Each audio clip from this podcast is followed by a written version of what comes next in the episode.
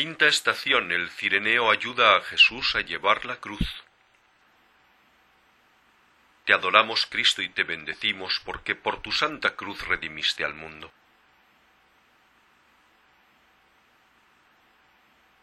Lectura del Evangelio según San Mateo. Al salir encontraron a un hombre de Cirene llamado Simón y lo obligaron para que llevara la cruz. Jesús había dicho a sus discípulos, El que quiera venir conmigo, que se niegue a sí mismo, que cargue con su cruz y me siga.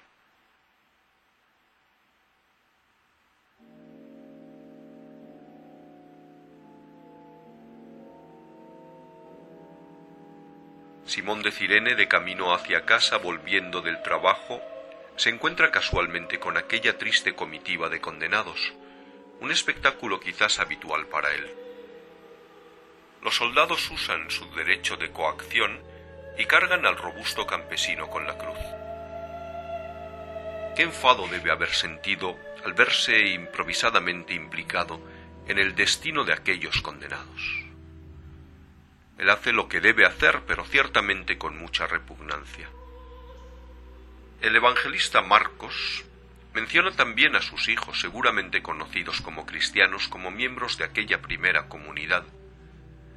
Del encuentro involuntario con Cristo ha brotado la fe. Acompañando a Jesús y compartiendo el peso de la cruz, el cireneo comprendió que era una gracia poder caminar junto a este crucificado y socorrerlo el misterio de Jesús sufriente y mudo le ha llegado al corazón. Jesús, cuyo amor divino es lo único que podía y puede redimir a toda la humanidad, quiere que compartamos su cruz como el cireneo para completar lo que aún falta a sus padecimientos.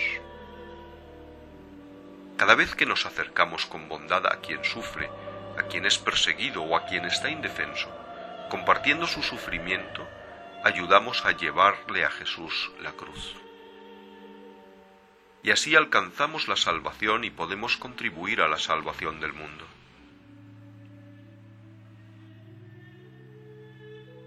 Señor, a Simón de Cirene le has abierto los ojos y el corazón, dándole al compartir la cruz la gracia de la fe. Ayúdanos a socorrer a nuestro prójimo que sufre, aunque esto contraste con nuestros proyectos y nuestras simpatías. Danos la gracia de reconocer como un don el poder compartir la cruz de los demás y experimentar que así caminamos contigo. Danos la gracia de reconocer con gozo que precisamente compartiendo tu sufrimiento y los sufrimientos de este mundo, nos hacemos servidores de la salvación y que así podemos ayudar a construir tu cuerpo, la Iglesia.